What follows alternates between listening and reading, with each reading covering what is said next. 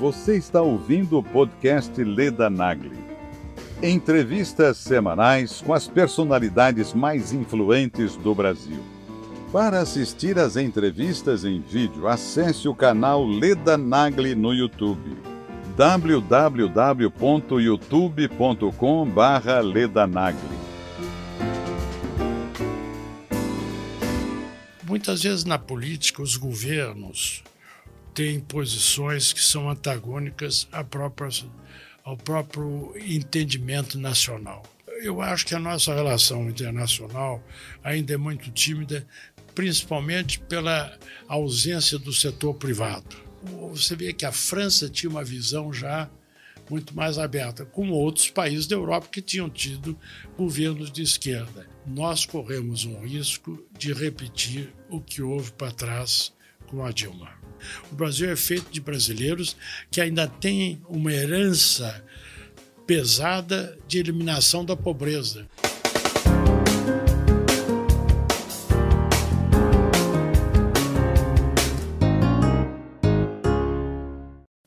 Meu convidado de hoje é um empresário, um banqueiro, um investidor, um campineiro, Mário Bernardo Garneiro. Muito obrigada por ter vindo. Com muito prazer. Você é o farol nesta selva brasileira. Oh, meu Deus. De modo que venho com muito prazer. Fico muito honrada com a sua presença. E, e queria começar do começo mesmo, assim. O, você foi um homem de, de, de centro acadêmico. Né? Você começa a sua história. No centro acadêmico. 22 de agosto, né? 22 de agosto, da Católica. Que é o da PUC. Da PUC. Você se formou em Direito sem nunca, ser, nunca advogar? Jurei para me formar que jamais advogaria. Como, cumpri. Cumpriu a promessa. Essa história é boa, doutor Mário. Essa história é muito boa. É boa, não é? É boa. Me conta. Eu, quando eu fui fazer o vestibular, um professor que era tido como um professor muito formal e muito exigente chamava-se José Frederico Marx, um grande nome no direito. E eu fui fazer o oral, o, o oral ele me disse o seguinte: você precisa, você prefere sortear um ponto ou você prefere dissertar sobre alguma coisa? Eu disse: eu prefiro dissertar sobre o quê? A Semana de Arte Moderna. E como eu conhecia bem aquilo, gostava, fiz um magnífico exame. Ele ficou com a ideia de que eu seria um, um aluno formidável. Fiz cinco anos de faculdade, cinco anos de política, porque fui eleito presidente do centro, do centro acadêmico, acabei ficando vinculado à política. No último exame, ah, ele me chama, eu entro na sala, sala lotada, e diz assim, Mário, você. Quanto você precisa para poder se formar? Eu disse, cinco. Ele olhou para mim e disse, muito bem, Mário, então, para facilitar a nossa tarefa, eu vou lhe fazer cinco perguntas. Eu disse, muito bem, você vai responder simplesmente sim ou não. Eu disse, Ótimo, professor. Ele responde, fez a primeira, sim ou não? Eu disse sim, ele disse não. A segunda, ele me perguntou, continuamos? Eu ah, continuamos. Sim ou não? Eu disse não, era sim. Então, o clima ficou difícil, porque estava quase, quase da reprovação. Ele disse, olha, professor, eu não quero fazer uma cisão na Escola Paulista de Direito Civil. Para facilitar isso daqui, eu digo ao senhor o seguinte: eu preciso apenas de um juramento. Eu disse, então eu vou lhe dar o nota 5 que você tem. O juramento é o seguinte: você jamais vai advogar na vida. Levantei a mão, e jurei pro resto da vida e não advoguei. Passou. Ele deu cinco. Ele deu nunca... cinco, mas nunca. Você cumpriu a promessa. Cumpri a promessa. A despeito de um convite depois que ele fez, quando ele deixou de ser desembargador, a primeira coisa que ele fez, me convidou para participar do escritório dele. Eu disse, mas professor, como é que eu posso ser, abjurar o meu. Não, senhor. Eu prometi, né? É. Temos aqui um um, brinde do nosso patrocinador, que é a Doctors First. Tem a minha caneca, que é, essa é do canal mesmo, para você levar linda de lembrança. Caneca, linda caneca. Tomar um café, tomar uma água. E vitaminas, suplementos, creatina, cúrcuma, Opa. que é muito importante para não dar dor na junta. Se bem que você não tem dor, né? tem dor, não tem. Você sabe por que, que eu faço? Eu vou daqui para Campinas cada esquina tem uma farmácia. Eu vou parando perguntando para o farmacêutico o que é que tem de bom para você injetar. então eu chego bem lá. Então você está poupando. Então você está poupando paradas, paradas. Porque tem ômega 3, que é muito bom ah, para a saúde, tem cúrcuma, tem megatrionato, cúrcuma é que é. Não? Cúrcuma é muito bom para dores articulares, como Sim. prevenção. E o, a, a megatrionato é a base de magnésio e treonina. E o Osteo 2. Osteo 2 é zinco, manganês, colágeno. Ah. Enfim, é tudo para a gente ficar jovem, Muito forte, bem. poderoso. É, tá ótimo. Tá bom? Tá perfeito. e a creatina, outro dia eu li e me informei que é para todas as idades. É fundamental para a gente ficar. A creatina, é? É, a creatina tá na, na crista da onda. Isso vai me poupar pelo menos 10 farmácias. Você chegar a uma farmácia? Maravilha. Muito obrigado. Muito Doctors First, que nos apoia aqui nesse projeto do podcast. Muito Valeu. obrigado. Vocês têm aqui um farol, eu estava dizendo, um farol não só do jornalismo, um farol da sociedade brasileira. Cuide bem dela, hein? Oh, meu Deus. Muito obrigado, meu querido. Isso foi em torno de, de quando a sua formatura? Ah, eu me formei em 61. 61. Foi no começo, uma época até muito interessante, porque você se lembra da época que se passou entre a trans, o Jango e a sucessão do próprio Jânio. Eu, eu era presidente do centro, então foi uma época muito difícil, muito marcada pelas divisões ideológicas e pelo clima de eh, guerra que havia aqui no Brasil foi um bom aprendizado sobre o aspecto político, como isso aconteceu. E consegui me sair relativamente bem das brigas políticas. E você fez a campanha do JK, né? Foi. E isso daí você... O Juscelino foi uma, uma grande figura na história do Brasil? Ah, sem na dúvida, sua opinião? Sem dúvida, sem dúvida.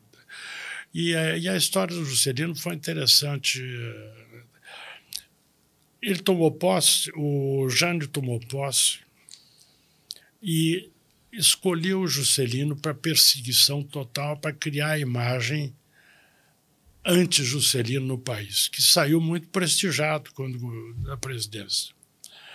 E assim foi para eu, presidente do centro, fiz uma cartinha para o Juscelino, ele estava em Lisboa.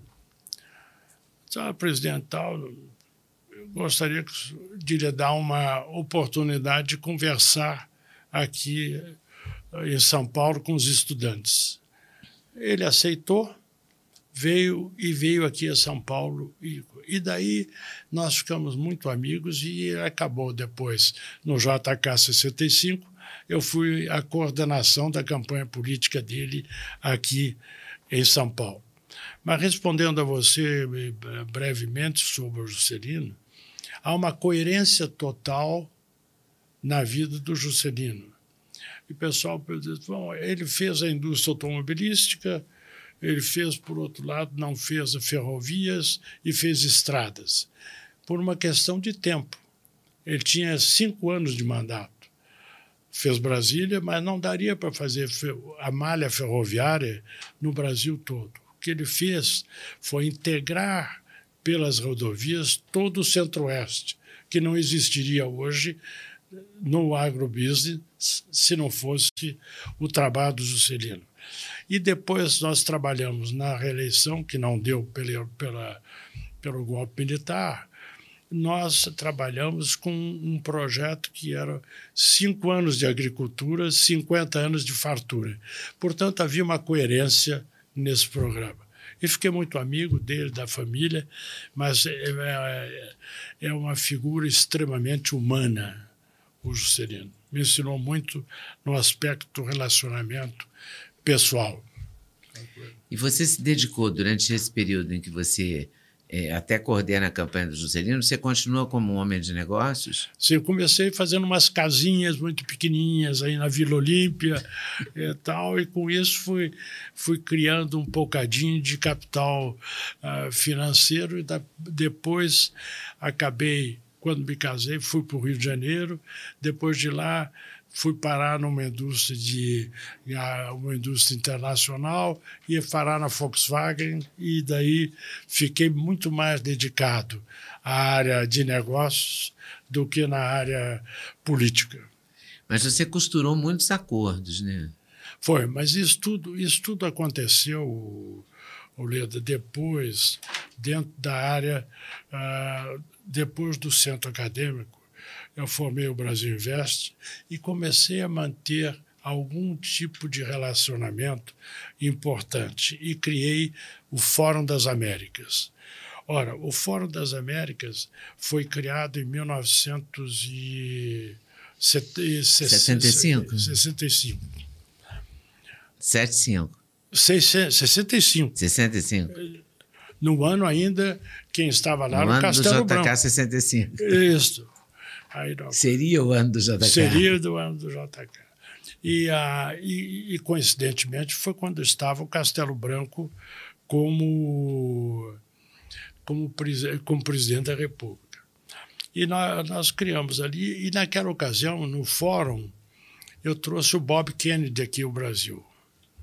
Ah, por que o Bob Kennedy? Porque o Bob Kennedy tinha uma visão ampla ah, do, dos problemas políticos uh, do continente, juntamente com mais seis ministros da educação. Da, do Bob Kennedy. E aí tem uma coisa interessante, porque muitas vezes na política os governos têm posições que são antagônicas própria, ao próprio entendimento nacional. O Bob Kennedy ele tinha uma posição muito marcada pró-democracia. Uhum. Mas e aqui no, o governo tinha ficado muito contra a essa possibilidade de via o Kennedy. E o Juraci Magalhães era ministro da Justiça naquela época e era ex-embaixador e era um homem é, que representava o governo. Um dia ele me telefonou e disse: Você pode dar um pulo aqui? Eu disse: Passo, no ministério. E o Jaci tinha uma coisa interessante: ele fazia todas as audiências de 15 em 15 minutos. Você tinha 15 minutos, se chegasse atrasado 10, você teria 5. Se tivesse. Então era pontual. Eu cheguei na hora e tal. Disse, Mário, você precisa de cancelar, retirar o convite que fez ao Bob Kennedy. Disse, Por que eu sou estudante, eu não tenho nada, estou na universitária, eu quero discussão, não tem nada que ver com. Não, não, é, nós não queremos que o Bob venha para cá e você retire o convite. Só, ministro, se os senhores têm isso aqui, o senhor tem uma, uma solução mais fácil. Não deu visto para ele. Se é uma posição de governo, não deu visto. Eu não retirarei o convite. Aí foi um mal-estar danado e mantive. E ele veio, realmente, o Bob Kennedy fez E ele sucesso. deu visto. Deu visto. O Bob, é, lógico. Ele não queria esse ônus, queria, né? queria que eu tirasse o Queria que você tivesse o eu ônus, o tirasse senhor o- ônus. E naquela ocasião o Bob veio e fez aqui. Uma, e foi depois assassinado três meses depois. E, então isso daqui me deu uma certa experiência e uma vontade de abrir um pouco o Brasil para o exterior, que se consolidou depois no governo do Geisel, quando nós fizemos aquela reunião grande em Salzburgo. Nós pusemos lá 3 mil pessoas, 3 mil homens de negócios, Jean Agnelli, presidente de, ah, da Mercedes. E isso abriu também o Brasil para a área dos negócios. Ajudou, porque foram 3 mil homens do maior, ah, do maior nível mundial que lá estiveram. Então, essa série de encontros Leandro, tem mostrado, tem dado apenas uma, um sentido ao trabalho que a gente faz. É que precisa expor o Brasil. O Brasil é muito tímido internacionalmente, ele não, não mostra tudo o que é e responde mal aos desafios.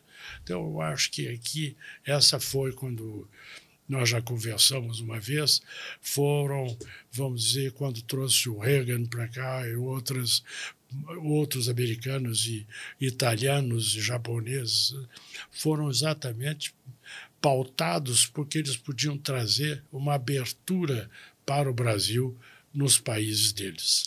E essa abertura hoje em dia se reflete hoje em dia ou a gente continuou com uma relação internacional meio tímida ou muito tímida? Eu acho que eu acho que a nossa relação internacional ainda é muito tímida, principalmente pela ausência do setor privado. O setor privado poderia ser muito mais agressivo, principalmente porque você está falando com uma com uma nação que hoje é a oitava maior economia do mundo. Então, ela tem que ocupar espaços. E eu acho que nós aqui no Brasil ainda somos tímidos, ou talvez, se você quiser raciocinar sobre o ponto econômico, nós somos muito voltados para nós mesmos, porque o mercado está aqui e as oportunidades estão no Brasil. E a gente fica imaginando o seguinte: para ir para Dubai é longe para burro para ir não sei o quê. Tá? Então, nós somos um pouco insulares em função desta força intrínseca do Brasil. Mas o senhor sempre teve uma visão assim muito muito abrangente, né? O mercado de telecomunicações, por exemplo, Sem teve dúvida. a sua a sua participação ativa, né? Sem Senão dúvida. talvez Nós fizemos existisse. O, o primeiro celular, fizemos o primeiro computador aqui, o primeiro PC, mas isso tudo deu um fruto exatamente desta abertura ah, com, com outras inteligências, com outros capitais que estavam disponíveis. E eu acho que o Brasil ainda tem um, um longo caminho para na base de associações e de criações de eh, empresas conjuntas, por exemplo, agora com a China ou com Houve uma época com a comunidade europeia. Na Anfávia, que eu presidi, nós tínhamos uma força importante da Europa, Volkswagen, Mercedes, e, e os japoneses que chegaram tarde e os chineses que nem tinham existido. Mas agora há um campo muito fértil de abertura novamente. Eu acho que o Brasil tem que explorar isso. E de quem que o Brasil seria preferencialmente parceiro hoje? Da China? eu acho que eu não diria você a, uma preferência que te, possa ser interpretada politicamente. Eu acho que nós temos que ser muito objetivos naquilo que nós podemos acrescentar ao processo de criação brasileiro. Eu acho que a China tem uma posição importante como importadora, mas ela tem agora que surgir também como investidora. E está vindo como investidora na infraestrutura e outras áreas. Mas você não pode dizer, deixar de lado também outros países que são você pegar a Camboja, Tailândia hoje, esses países todos. Indonésia está hoje tem um produto bruto maior que o Brasil. Você falar Indonésia aqui é um palavrão, porque ninguém conhece. É um país hoje que está no mesmo nível do Brasil. Então, eu acho que este Oriente próximo vai ser um mercado de expansão grande no Brasil e de joint ventures também. E é, o estímulo a joint ventures é uma coisa muito importante na absorção da tecnologia brasileira. O, o governo Lula começa quando? 2002? 2000, 2003. Em 2002, você vai participar do encontro do Partido Republicano. é isso? Com quem? Com Bush? Então, é, já, foi o primeiro ano da nova administração do Bush. Foi, o Bush foi eleito lá, 2000, tomou posse em 2002, 2000, 2002, e o Lula depois em 2003. Então eu fui. Mas essa, esse fórum era da América University lá, era uma coisa que eu já frequentava há muito tempo. Mas, num certo momento, esse momento foi uma, uma, uma coincidência, porque eu estava com tudo planejado para lá estar. E era o primeiro ano do Bush. Eu me tornei muito amigo do, do Cheney de longo tempo, porque o Cheney era o secretário-geral desse fórum que tinha sido fundado pelo presidente Ford, que foi meu hóspede aqui quando eu inaugurei o pré do Brasil Investe. Então, a... eu fui, mas no meio tempo, um amigo comum procurou o Fernando, meu filho, e disse assim: o Zé Disseu gostaria de conversar com você. O senhor recebe? Eu disse, claro. E o Zé tinha sido presidente do, do centro acadêmico quatro anos depois de mim e eu nunca tinha conversado com o Zé. Eu estava na Europa numa reunião onde estava até o Bush, no, nosso convite eh, em Paris. Voltei para cá, conversei com o Zé Dirceu. E o Zé Dirceu disse o seguinte: olha, nós gostaríamos muito de apro nos aproximar do governo americano e dos homens de negócio americanos. E o Brasil estava numa turbulência. Você se lembra que o De La Rua tinha perdido o mandato da Argentina, o Brasil estava caminhando, havia um golpe que houve, houve uma tentativa de golpe do Ministério da Aeronáutica, do ministro da Aeronáutica contra o Fernando Henrique. Então o Brasil estava numa época de turbulência enorme e o Lula, o dólar a 5%, a 5, a 5 reais. Então, está muito bem, Zé. Eu faço com muito prazer a aproximação uh, para o Lula. Já não estava em primeiro lugar nas pesquisas. Primeiro era o, era o Ciro Gomes. Então o Lula estava. Faço, Zé, faço com, com muito prazer. Mas com esse programa que você tem aí do PT, se eu for lá, eu acabo preso em seu lugar, porque vou nacionalizar o, não pago a dívida, uh, vou nacionalizar tudo que tiver e tal. Isso aqui eu acho que é perder tempo. Ah, não, nós vamos mexer nisso aqui. E realmente estava eh, comigo o Marcos Truiro, que você conhece, e trabalhava conosco. Disse, ah, olha, vamos fazer uma sugestão. Fizeram uma sugestão e o Zé depois apresentou e disse: nós vamos fazer um programa equilibrado que foi a origem da carta ao povo brasileiro. Podia estar tá andando, é, podia estar tá andando, mas é, o, esse foi um fato relevante. Aí o, o Zé voltou e disse: Muito bem, eu posso, gostaria de. Você topa fazer? Eu disse: Eu topo, mas eu vou falar primeiro com o embaixador americano.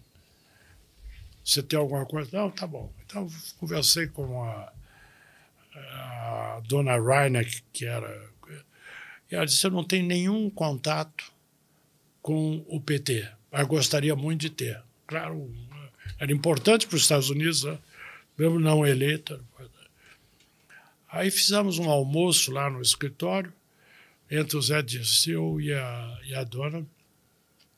E, e, foi muito bem o almoço. O Zé disse assim: não, vamos evoluir para uma, uma posição mais moderada, mais democrática e tal.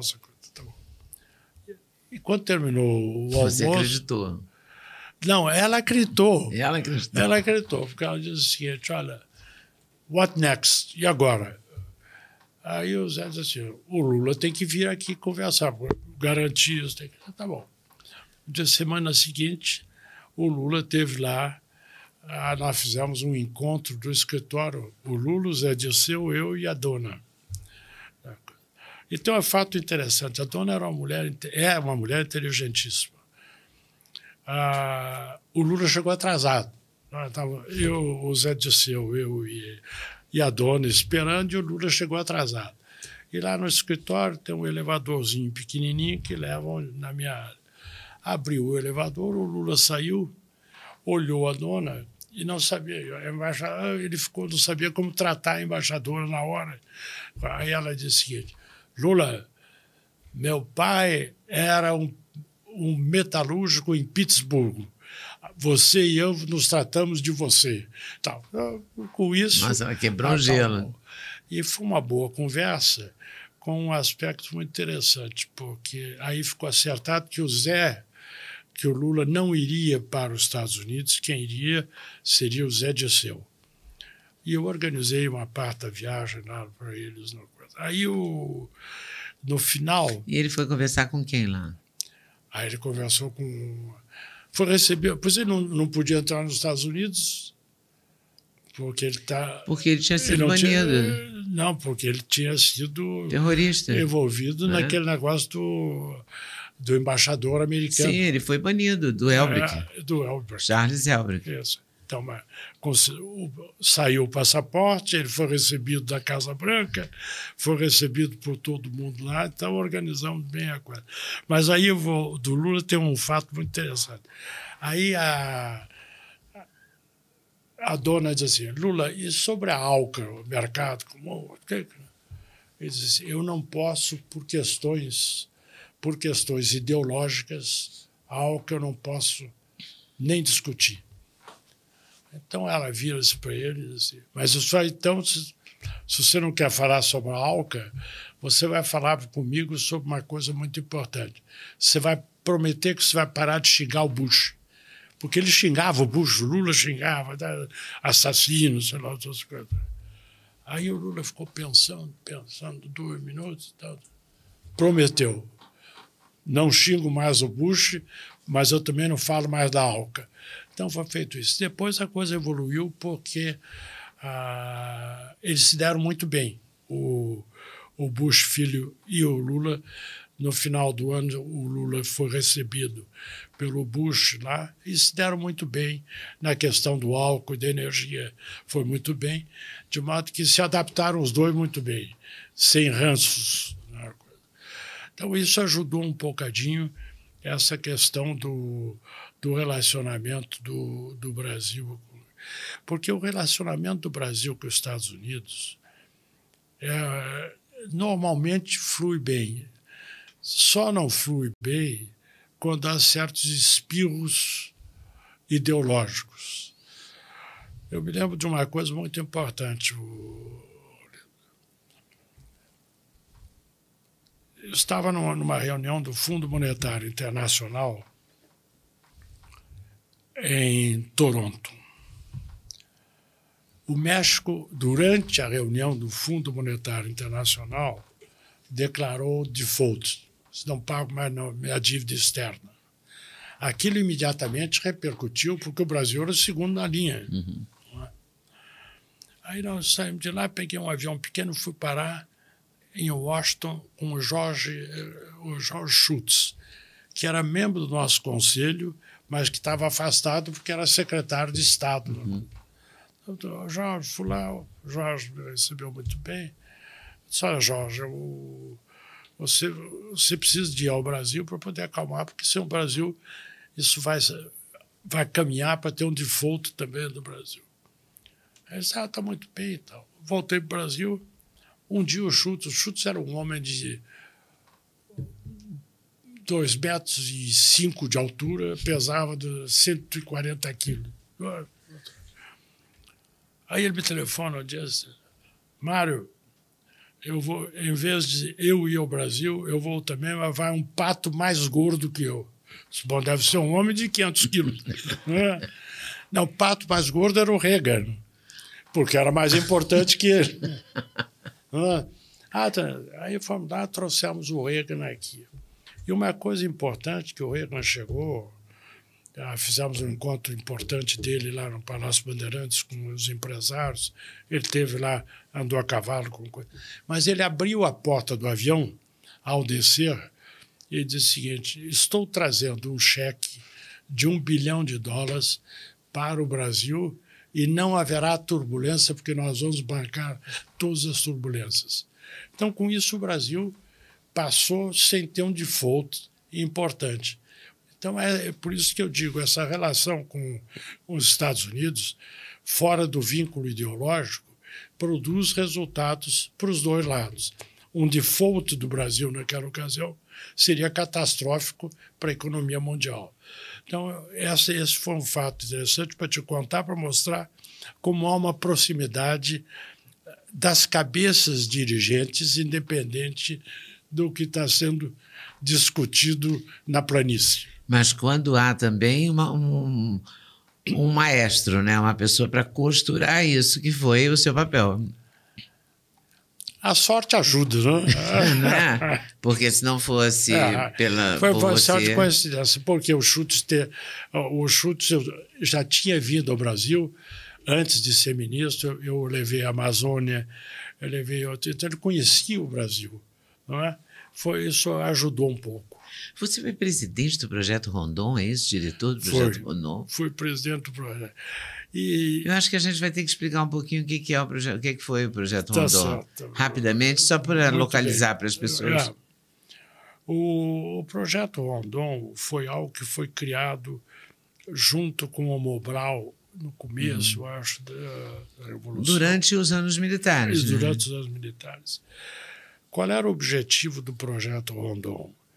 Era dar uma primeira oportunidade de trabalho e de conhecimento ao estudante universitário.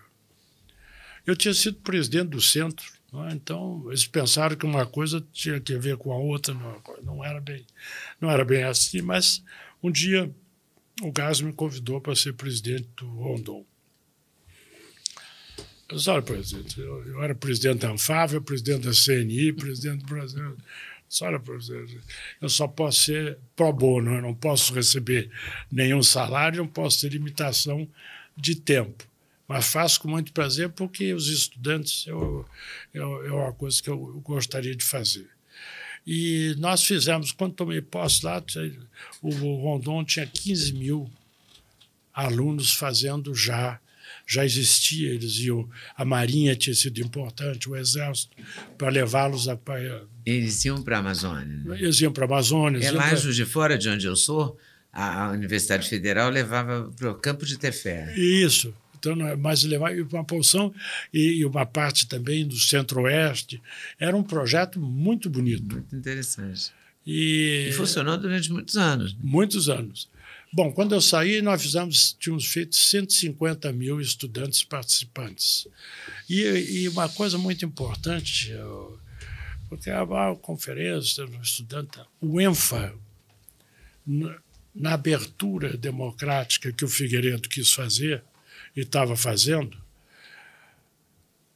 o ENFA fez um, um estudo importante sobre a posição dos universitários no processo de abertura política brasileira. E citou o, exatamente o, o projeto Rondon como um exemplo importante da convivência. Da, olha, com 150 mil, eu não. Primeiro, nunca pedi ficha de ninguém que entrava da faculdade. Segundo, nunca tive uma indisciplina então você veja que o projeto trazia um sentido de brasilidade é. a cada um deles. Então complementou uma brasilidade e uma que está faltando hoje em dia, né? Seria eu acho conveniente. É, seria conveniente hoje. E, e você vê que a, isso naquela época havia também posições divergentes mas os estudantes se comportaram. 150 mil é uma senhora massa de é. estudantes. Mas a, mas a gente era também, naquela época, mais tolerante, talvez, né? Porque hoje não, não. em dia, essa, essa dualidade, essa brigaiada, né? Lula, Bolsonaro. Isso. Teve uma coisa que você me falou que o, o Jânio precisava do Jango, né? Para.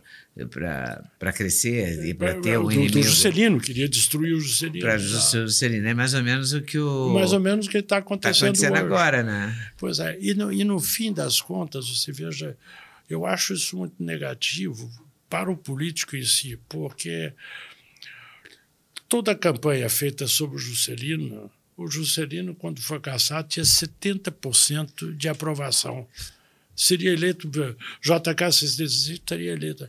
Então, eu acho que essa vinculação, essa luta desse jeito constante, desgasta os dois lados não acrescenta a um dos lados. Não acrescentou ao Jânio, não acrescentou a outros que entraram. Numa, o Lacerda foi outro exemplo. você, você conhece bem. Que também. Lacerda foi outro exemplo. Então, eu acho que essa radicalização que nós estamos vivendo hoje é contra o espírito brasileiro de convívio. E, num certo momento, desgasta os dois lados, mas desgasta mais quem ataca. É. Você, o, o senhor é um homem de negócios, é, defende o livre comércio. O, de certa forma, você foi o avalista do Lula? Não financeiro. não financeiro. Mas também não ideológico. Não ideológico, não. É, mas ó, é interessante a sua pergunta, porque outro dia eu, eu saí e a, a minha mulher saiu no, perguntou, estão falando que você foi avalista do Lula e tal, como é você? É PT e tal? Eu disse, não, eu não sou PT, não sou... Eu vou explicar para o senhor o que, que, o que, que aconteceu. Eu Ela conheço, cobrou? Né? Eu vou, cobrou de direto. Só, só, e tinha um padre lá na, em Campinas, porque eu moro lá no Arraial, em Campinas. É. Né? Então, lá que diz, pô, tomaram o PT e tal. Não, não é bem, eu explicar. Mas a história toda é, é mais ou menos é a seguinte: o, o Lula como eu conheci o Lula? Eu era presidente da Anfávia e diretor da Volkswagen. Um dia o Paulo Vilares, o Lula trabalhava para, o, para Vilares. O Paulo Vilares nos telefonou, eu estava com o Zauer, que era o presidente da Volkswagen. Ele disse o seguinte: olha, o, o ministro Golbery pediu para apresentar a vocês o, o Luiz Inácio Lula da Silva. O ministro Golbery? É para apresentar a vocês, porque é um homem que, do diálogo que pode acalmar e ter um diálogo na área sindical. Porque realmente na área sindical havia um vazio total. E, e muita corrupção e tal. Aí nós fomos conversar, conversamos com. E com o Lula, daí apare, surgiu uma, uma boa comunicação ele foi eleito presidente. Ele não era, naquela época, ele era candidato a secretário-geral do partido. Ele era secretário-geral do, do sindicato. Foi eleito presidente. Isso é ele que conta. Houve uma reunião aí no BNDES há uns anos atrás em que ele conta. Então, isso aqui eu vou botar as aspas porque são palavras dele. Então, ele diz o seguinte: olha, eu fui eleito e queria fazer a minha primeira greve porque a greve sempre foi o sinônimo da, da reivindicação atendida, ou a ser atendida. Telefonei para o pessoal da Scania Vabis. Scania Vabis é sueca. E os sindicatos suecos, os sindicatos alemães, holandeses, belgas e alemães eram extremamente fortes no apoio as questões sindicais. Não havia PT ainda. E eu liguei para lá para conversei, disse assim, vou fazer a primeira greve e tal com vocês aí, tá Então, então prepare-se para a greve. O sueco lá, de, ligo, deve ter ligado para a Suécia, o pessoal lá disse, não, não, greve aqui não tem nenhum problema, deixa acontecer. Bom, eu soube da história. Eu liguei para o sueco e disse: se vocês participarem dessa greve aqui, eu vou tirar vocês da Vávia. Simplesmente. Não, não mas mal entendido, suspenderam a greve. Então, isso que eu estou contando foi o Lula contando no BNDES, lá para 500 empresários. Então, eu disse o seguinte: olha, a minha primeira greve foi um fracasso, porque o Garneiro entrou e terminou e com a greve. Bom, aí houve depois a sequência das greves e os contatos que nós tivemos. Fizemos, a, ele teve a segunda greve, que foi bem, nós acertamos, nós começávamos às seis horas da tarde, terminava às seis da manhã, porque naquela ocasião tinha um instrumento chamado CIP. O CIP era um órgão do governo que controlava os preços.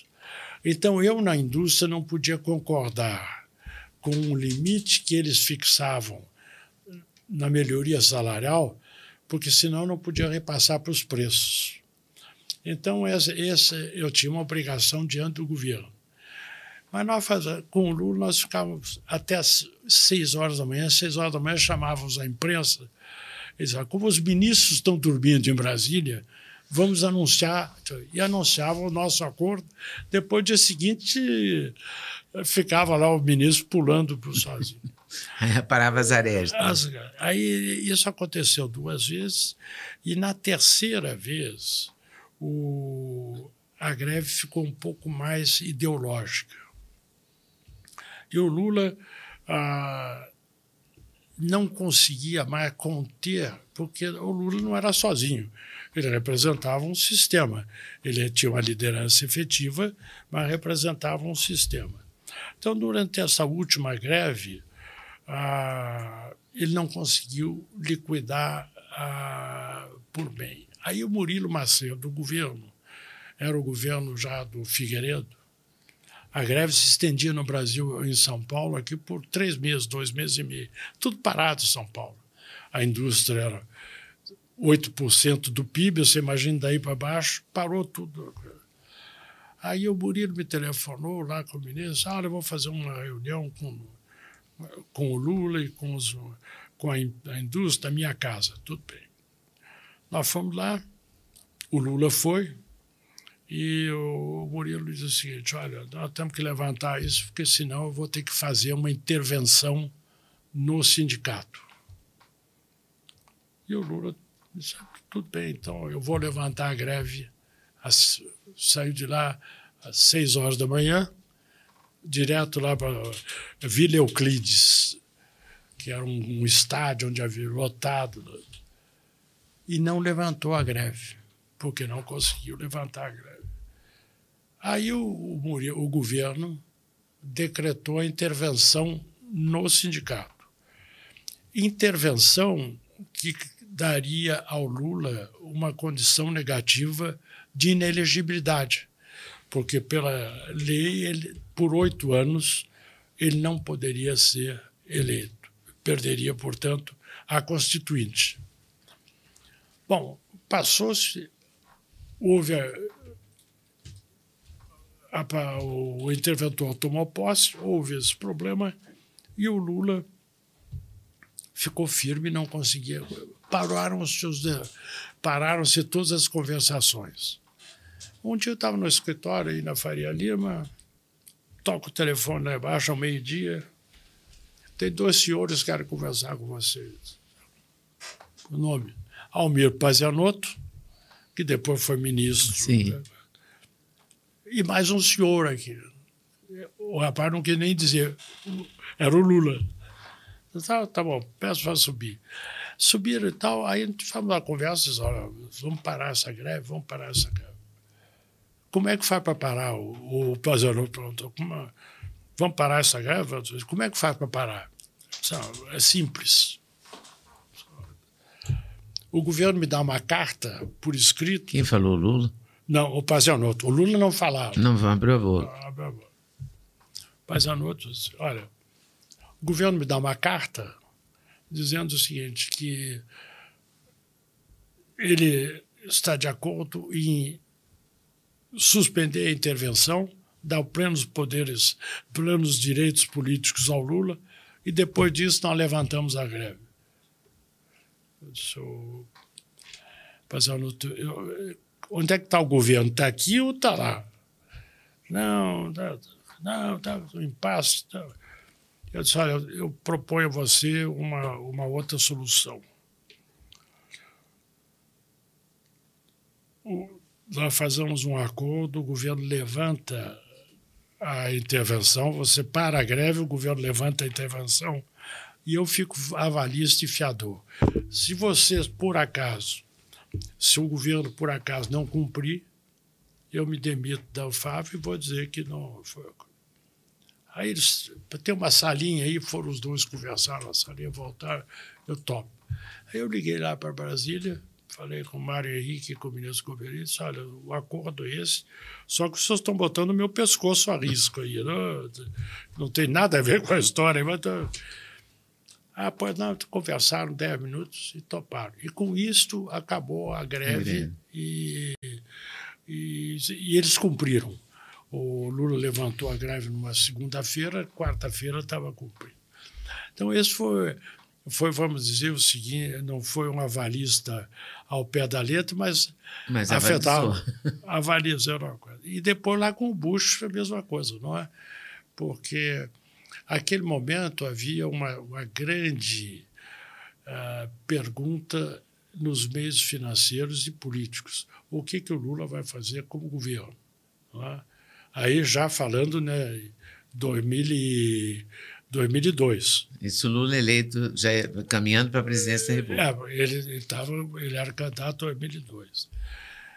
Aí, eu, aí foi que nós fizemos essa, essa parte com o governo americano para que o Zé Dirceu lá estivesse e, e principalmente eu fiz uma, uma série de cartas para os homens influentes no mundo todo, dizendo assim, olha aqui, nós não achamos que nós vamos ter aqui uma ruptura constitucional. O Lula vai ser um presidente socialista e tem uma coisa interessante. Então você avalizou o Lula. É, Até então para as autoridades é, internacionais. Dessa, foi dessa coisa. Mas baseado numa coisa interessante, o, o Giscard d'Estaing, ele perdeu para o Mitterrand, não? É? Sim. Depois de ter sido e, e nesse fórum que eu ia, ele estava sempre lá, estava nem meu amigo dele. Quando o Lula foi, ele disse o seguinte, Mário, olha, o, o governo brasileiro, sendo um governo de esquerda, não é uma tragédia. Nós tivemos na França e, dentro dos limites, é um governo que alterna um pouco o poder e dilui as paixões. Então, você vê que a França tinha uma visão já muito mais aberta, como outros países da Europa que tinham tido governos de esquerda. O que não podia ter sido ligar é a esquerda irresponsável, que o Lula manteve muito bem no primeiro governo dele, manteve muito bem com orçamentos e, e no segundo governo, segundo mandato afrouxou um pouco e depois. E agora no terceiro mandato? O terceiro mandato, eu vejo, o, eu vejo a parte econômica ainda desencontrada.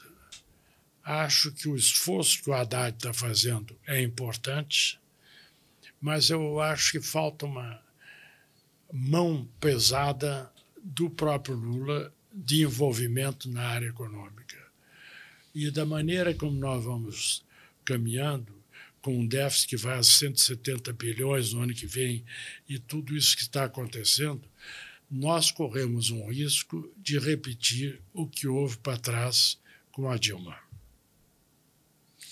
O que é perigosíssimo. Né? O que é, o que é uma situação muito triste, porque você a, a situação do Brasil como oitava maior economia, daquela ocasião nós não éramos ainda né? Mas é muito relevante hoje. E o Lula é uma pessoa que tem um foco internacional importante. Então, eu acho que é, a, o, o governo não vai conseguir ter unanimidade, a não ser, mesmo pela votação que houve na Câmara, no Congresso e, e pela opinião pública, porque a opinião pública não. O Brasil ficou dividido 50-50. Então, nós não somos um país socialista e muito menos um país aberto à livre iniciativa. Nós somos uma boa mistura de gente que, que não sabe bem definir o que nós queremos. O Brasil não sabe dizer o que é. Eu me lembro que num presidente que eu conversei lá em Brasília, ele disse assim, mas, presidente, tal, o que, que nós vamos ser? Qual é o, o plano do Brasil? O que, que o senhor acha que o Brasil vai ser? Ah, o Brasil é um país uh, importante, é um país uh, com justiça social, com desenvolvimento. Mas como é que faz isso? Na China, eu tive na China em 1980, fiz o primeiro escritório de uma empresa brasileira na China. Então, cheguei lá, a China estava destruída porque era o, o, o mal estava muito doente e foram o grupo dos quatro, quadrilhos dos quatro, liderado pela mulher dele. Então, a China estava. Chegamos, uh, nós chegamos, eu era presidente da CNI e levei um grupo com o Boris Casoy, levei uma porção de, de, de jornalistas juntos, porque eu ia primeiro no Japão. Aí uh, chegamos lá, Beijing estava destruído, porque eles, eles tinham derrubado as favelas e faltou dinheiro para reconstruir. Não tinha hotel. Não tinha. Toda a China estava assim. Muito bem. O que aconteceu? Aí eu fui agora, uma, uns três anos atrás, convidado para uma reunião para discutir os novos rumos da, da moeda, das moedas internacionais. Aí estava lá o ministro responsável pelo comércio exterior da China. Aí ele disse o seguinte: olha, nós temos um planejamento. Assim. Como é que está o planejamento do senhor? Este é o, o sétimo planejamento que nós temos. 35 anos, nós fazemos um planejamento a cada cinco anos que provém das províncias. Então, não sou eu quem faz o planejamento, são os líderes regionais, municipais que fazem. Mas nós temos 35 anos de planejamento. E os senhores? São planejamento voador, não é? Pois é, falta isso, falta, falta planejamento. Isso, sem dúvida, sem dúvida. E, e, a indústria no Brasil? Você que é um homem da indústria. A indústria do Brasil. Nesse muito, momento está como? Está muito mal, porque foi, a indústria no Brasil foi sempre muito sacrificada. Ela paga ainda proporcionalmente um peso maior do que qualquer outro das funções. Talvez agora os serviços em termos de, de impostos. Dois problemas enormes que nós temos: o problema salarial, pela, pelos encargos salariais que nós temos. O custo Brasil? O custo Brasil é infra. E o segundo ponto importante é que você vende um carro aqui, por exemplo, você paga o imposto seis meses na frente de vender o carro todo o ICMS, todo, quer dizer, o Brasil é financiado pela indústria.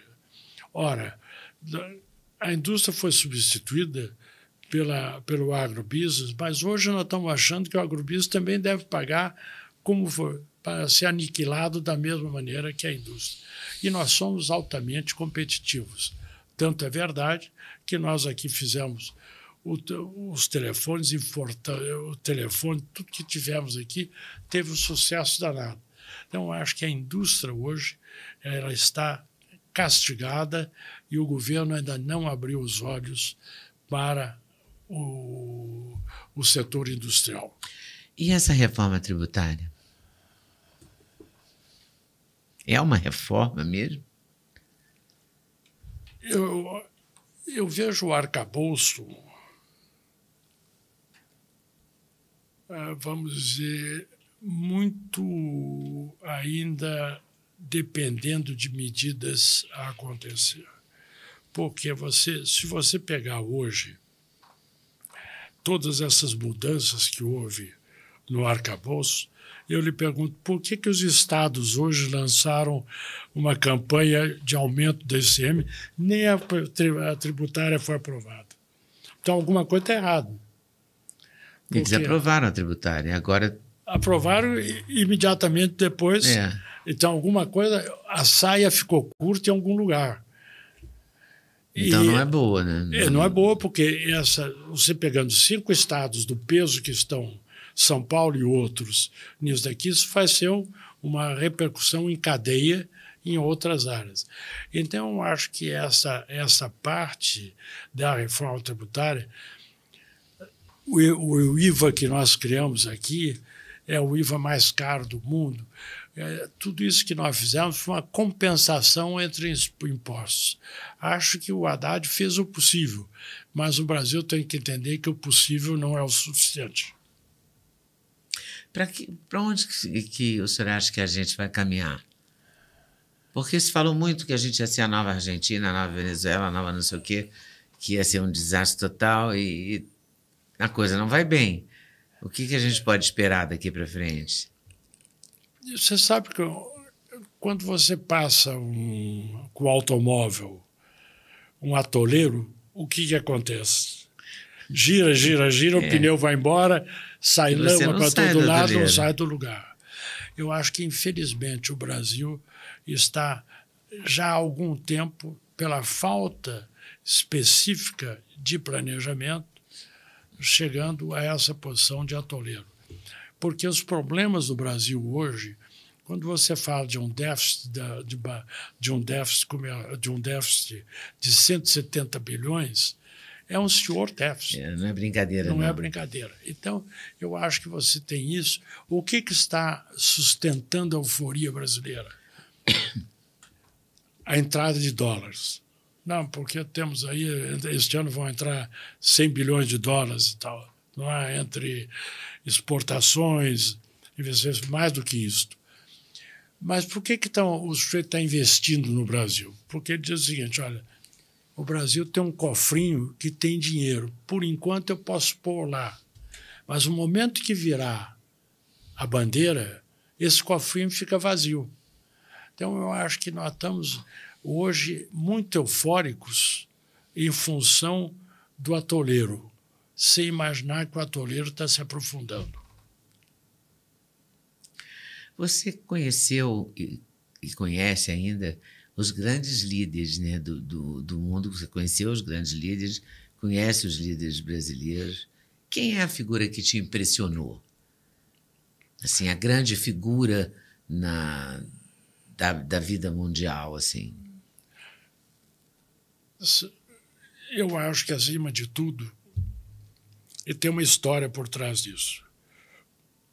Foi o Papa João XXIII. Por uma razão. Nós vivíamos uma época também conflagrada por todas as lutas de terra que estavam acontecendo no sul do Pará. E, e havia uma polarização entre a igreja e o sistema militar, que se refletia, eu era presidente da CNI, que se refletia na área, na área econômica.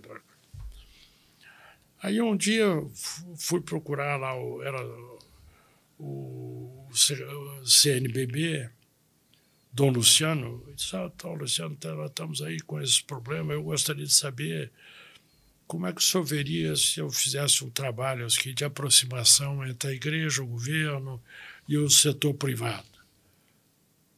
Mas, não, eu vou lhe responder. Respondeu, da nossa parte está muito bem, porque havia um núcleo no sul do Pará extremamente ativo da igreja. Então, Casal Dáliga e outros. E isso estava refletindo no total. Aí eu voltei lá para a presidência, com o presidente, eu conversei, disse, tá, tá bom, então como é que você vai organizar? Mas pode tocar. Aí eu juntei aqui em São Paulo e acabamos fazendo uma carta ao, ao Papa,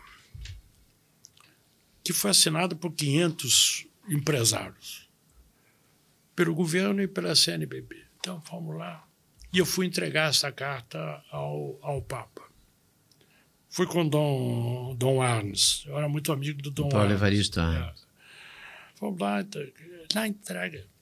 E é, você sabe, você teve no Vaticano e uh, você entra lá, começa a primeira salinha, é pequenininha, vê o secretário, a segunda salinha, vê o secretário, mas vê mais eles vão preparando para você chegar nas, na sala principal do Papa. Então, eu fui lá, passei por todos eles. E, de repente, você abre a porta e tem um salão de uns 200 metros com uma, uma mesa no fundo, uma luz em cima, diretamente, e um homem de branco. Não tem mais nada na sala.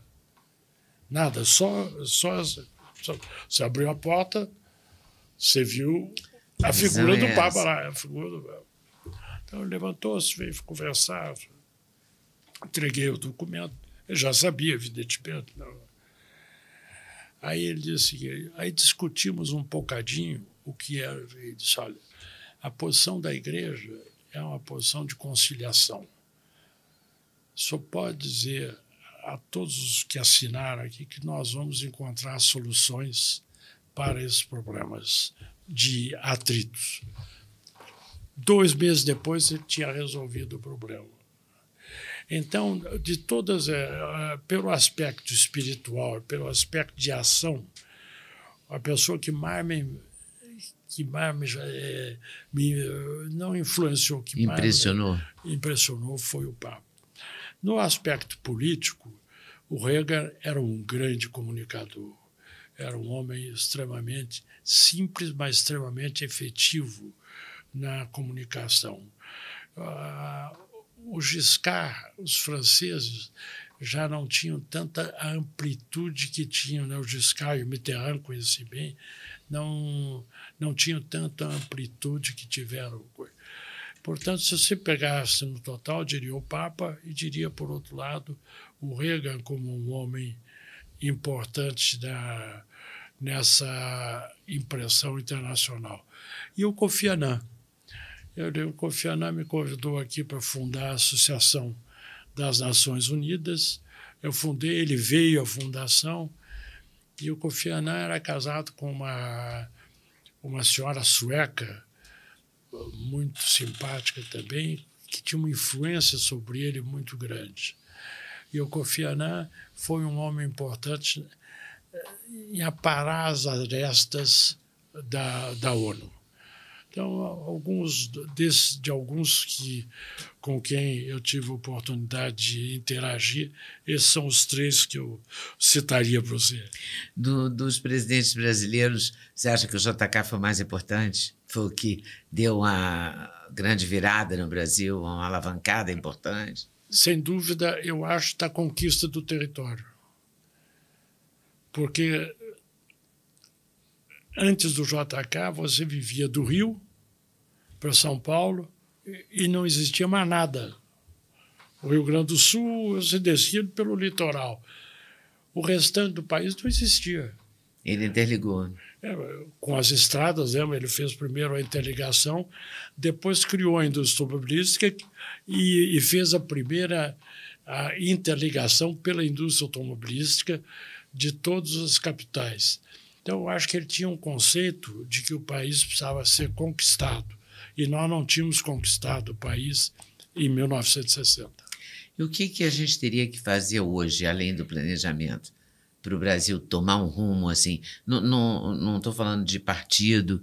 Não. Afora isso, assim, nem, nem partido, nem é, Lula ou Bolsonaro, é, nada disso. O que, que precisa de um maestro? Eu com, acho com que primeiro, capacidade? Num primeiro ponto, você colocou muito bem ah, nós, nós não podemos deixar esse país ser dominado por A contra B e B contra A. Isso está dividindo o país. O, o, o, Lula diz assim: ele é bolsonarista, eu não posso usar. O sujeito é brilhante no governo, na vida pessoal, não pode, mas ele era bolsonarista. Aí o bolsonarista diz assim: não, não, mas ele, te, ele um dia lá conversou com o Lula e tal, não pode, não serve para ser. Nós precisamos acabar com esse dualismo. O Brasil não é feito nem de PT, nem de PL, nem. O Brasil é feito de brasileiros que ainda têm uma herança pesada de eliminação da pobreza, que não pode ser feita na base dessa discussão que aí está, política. Eu acho que nós temos, para integrar o país, temos que integrar as mentes, ou diluir este ódio que o Brasil herdou de um momento para o outro. Você disse muito bem, mesmo na época do Juscelino, havia uma disputa importante, mas não havia o ódio. O ódio. Nós estamos cultivando ódios.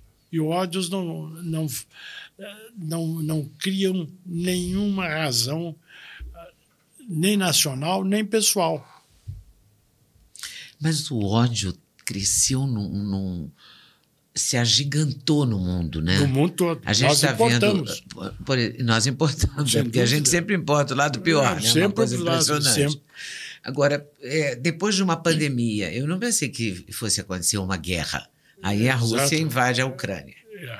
Aí, quando a gente acha que a guerra é na Ru- da Rússia com a Ucrânia, acontece o, o ataque do Hamas a Israel.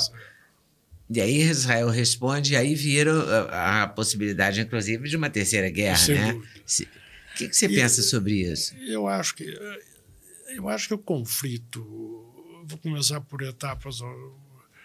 Esse que você fala do conflito do ah, Israel, acima de tudo, há duas há duas coisas, duas vertentes importantes. Aula, todos são muçulmanos, mas não são árabes.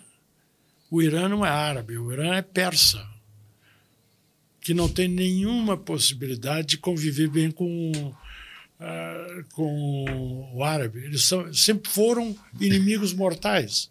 Então você diz, bom, o Oriente Médio, até o Irã está apoiando. O Irã está apoiando por razões estratégicas, mas não porque gosta, porque gosta dos árabes. Ele é profundamente contrário. Tanto é verdade que a Arábia Saudita joga bomba se puder na, no Irã. Então, eu A Arábia Saudita quase assinou a paz com Israel. é, pois é. Pois é, pega. Então, é, essa- essas guerras todas, todas elas têm um efeito econômico. Se pegar o Hamas, como está lá, ele criou lá dentro realmente um Estado e- embaixo do Estado democrático, aparentemente democrático, ele criou um Estado bélico, com Túnez e tal. Muito bem. O Israel se preparou para uma guerra sempre nesse período, mas eu acho que a, essa guerra não eclodiu como eles imaginaram. Eu acho que a preparação que eles tiveram sempre era uma guerra contra o, o Irã. Acidente de percurso apareceu o Hamas. Tanto que não foi nem o Hezbollah que apareceu primeiro, apareceu o Hamas, uma coisa que não tem um vínculo, é financiado, mas não tem um vínculo ideológico tão profundo como o Hezbollah tem com o Irã. Mas que eu acho que essa, essa eh, situação no, no Oriente Médio, ela remonta à formação de Israel.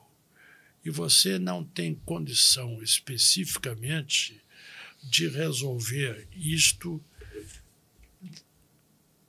através de uma negociação. Eu acho que este, isto aqui é como você tivesse um voltando vamos, com o Uruguai, o Paraguai tivesse criado aqui como foi dono do Paraná muito tempo e tivesse ficado. Eu acho que essa diversidade ideológica uh, e étnica entre Israel e os outros países não permitirá jamais uma, uma paz. Então nós temos que imaginar que isso é um, é um tipo de conflito que nós vamos ter que carregar na vida toda. E os governos também. Como o Brasil vai se portar, é uma questão. Eu acho o seguinte: nós temos árabes, iranianos e judeus da Zé Paulino e na 25 de março. E ninguém briga.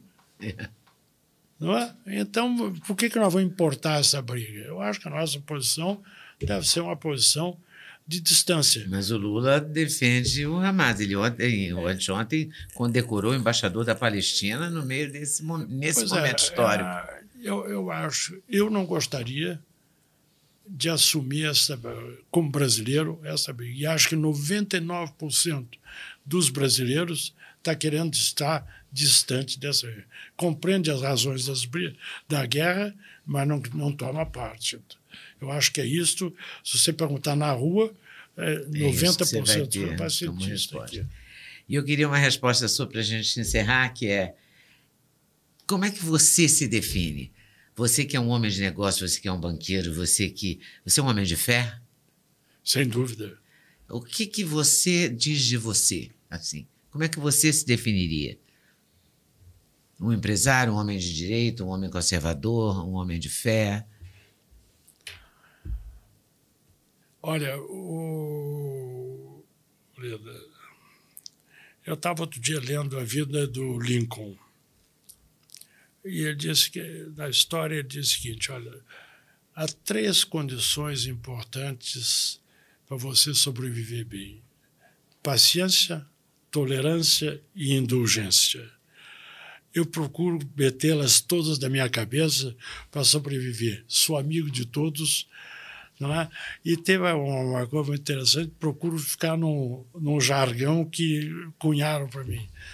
A Daniela Pinheiro, que era é uma jornalista importante lá da Veja, ela fez uma vez uma matéria na Veja, O Homem de um Milhão de Amigos. Eu, disse, eu adotei isso também. Para ser milhão de amigos, você não precisa perder a sua personalidade, mas você precisa entender o próximo. Eu sou, se você me permitisse autodefinirmos, procuro entender meu próximo, modestamente. Muito obrigado. Muito, Muito obrigado, a você. por ter vindo aqui. Grande prazer. Pela sua paciência, por compartilhar com a gente Não, toda a sua história. Muito obrigado a você por esse tempo agradabilíssimo. E a, essa, esse agradecimento vai além daqui do tempo que nós passamos aqui. Você fica me devendo um outro almoço para nós falarmos bem do seu filho. tá bom. E eu te agradeço o livro, Brasil no Mundo que eu recebi hoje desse professor, com uma dedicatória muito bonita e muito carinhosa. Obrigada. Muito obrigado a você. Por favor, vocês compartilhem, curtam, comentem e dê sempre força para o canal. Valeu? Estou esperando vocês sempre. Muito obrigada.